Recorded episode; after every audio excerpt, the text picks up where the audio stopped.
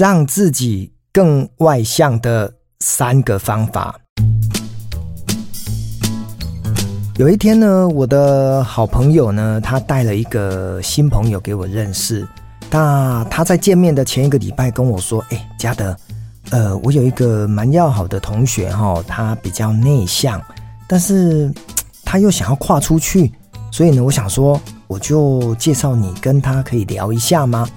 那大家知道我喜欢交朋友嘛，所以我就跟我这个好朋友说：“来来来，来我家坐吧。”哦，所以呃，很快的哦，就是一个礼拜后，这个我的老朋友哦，他就带着他的，也是他的老朋友，但对我来讲，就是一个新朋友，他们就来到我家。好，讲到这边哈，我想要分享一件事情，就是大家有没有发现，其实我很喜欢把朋友带到家里。如果你过去这几集听到的话。其实你会发现，我在跟朋友之间的一个相处，应该是要么就是外面的咖啡馆啊，或者是上课的教室，又或者其他的一些公众场合。但是能够带回家的，应该都不错。那我要告诉大家是，我试图哦，就是我要让每一个人都能够感觉到，除非就是我真的跟他压根都不熟，否则的话哈，我会竭尽所能的，如果就方便。因为我总觉得哈，在家里面可以畅所欲聊啊，哈哈大笑，总比去外面的咖啡馆哦，你不能笑得太大声来的呃好一点哦。所以我总觉得要展现出一个人的自在，应该是在家是最方便的。但是回过头来哦，因为对很多人来讲，住家呢是可能是个人的空间、个人的隐私，不见得每个人呢都希望陌生人或者闲杂人等不够熟的人呢走进他家。那我大概可能比较不是这种想法哈，所以在这个地方呢，大概就是我跟别人比较不一样。所以当然很多人听到说嗯来我家，那当然有些人呢会有一些觉得嗯。你对我不错哎哈，因为通常能够来到自己住家，应该是有一定的交情的哈。那当然撇开可能如果你单独要找女生这种事情，要特别格外的注意以外啊，通常如果一群人的话，我觉得，呃，来到我家，那我手冲咖啡，然后大家聊得很开心，在客厅，那这种感觉其实是我蛮喜欢的啦哈。好，那我再拉回来讲哈，就是这个朋友呢，就是他就带着他的朋友来我嘛，就是说老朋友带着新朋友。来我家聊天，那刚好很巧哈，因为我的新书就是《生活是一场热情的游戏》呢，我就有提到如何让一个内向的人变得更外向哈，所以前情提要当然就是因为有一个好朋友带着他的新朋友很内向的人来找我聊天，那。其实，与其说他只是想要让自己从内向变外向，我后来呢聊下去，我大概就可以发现几个问题哦。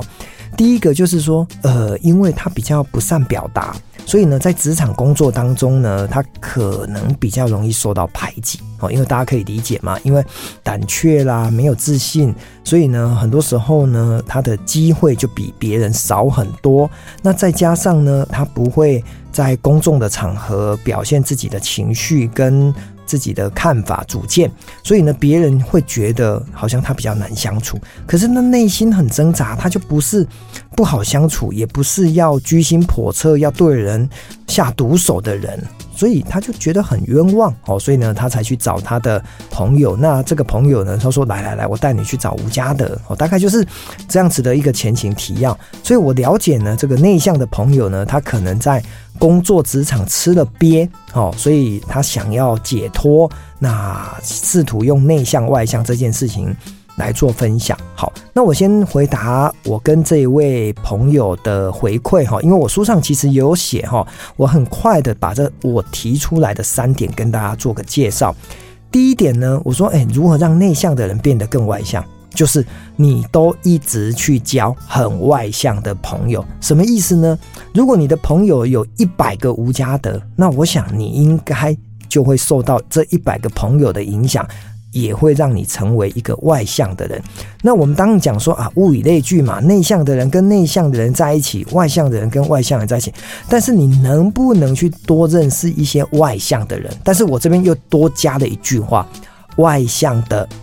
舒服、好相处的人。意思就是说，有些人很外向，可是呢，他的人格特质、他的价值观、他的行为模式、他的种种的谈话内容、沟通技巧。你看得很讨厌，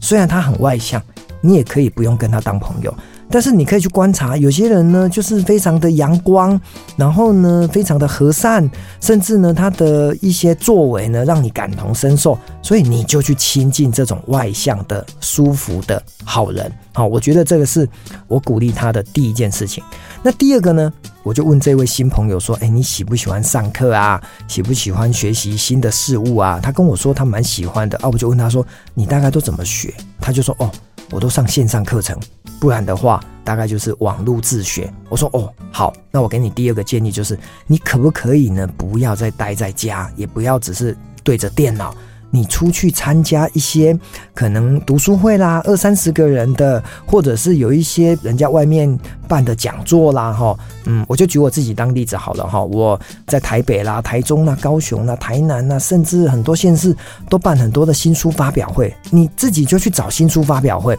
而且这新书发表会又不用钱哦，因为很多新书发表会基本上不用钱。比如说你很喜欢的这个作家哦，不管是谁都好，那你去参加，那你去想哦，你喜欢这个作家，然后呢来了五十个或一百个人，也有很多人都喜欢这个作家，那他刚好坐在你隔壁，你不觉得这就是跟这些喜欢同一个作家的陌生人可以开口？来打开心胸，然后呢，敞开心房跟他认识，这就是练习。因为大家都是冲着这个作家而来嘛，所以呢，参加这种成长性、学习性的社团跟活动，会让你从内向变得比较外向。哦，这是我给他的第二个建议哦。那第三个建议呢，我告诉他说，其实我人生会从内向到外向，真正认为我的改变倒不是前面两个，而是第三个。我的第三个就是我呢。喜欢去帮助别人，我突然觉得，当我的人生想要去帮助别人的时候，我就会变得很外向。什么意思呢？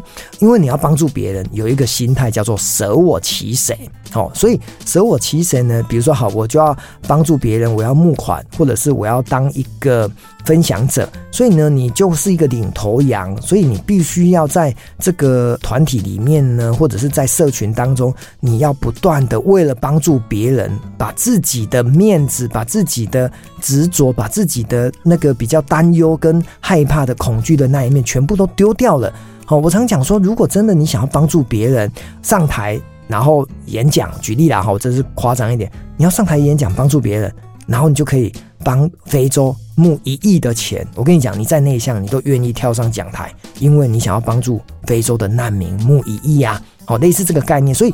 你多做帮助别人的事情，其实你就可以从内向的人变成外向。哈，这也是慢慢累积啊，哈，不会有奇迹。所以我就分享了这三种方法给他。然后呢，我跟他讲说，我其实我看人很准哦，那个准应该是大数据的概念，就是一个人呢是不是内向，从他的谈吐，然后呢，还有眼神啊、表情、肢体动作都看得出来。所以呢，我还是老话一句，我跟他说，其实把自己呢缩小，然后呢放大别人，然后呢多用耳朵倾听，然后在事实的时候呢表现出你的看法，其实就可以从内向的人慢慢转变成为外向的人。吼，所以今天提出这个三个更外向的做法，提供给你参考。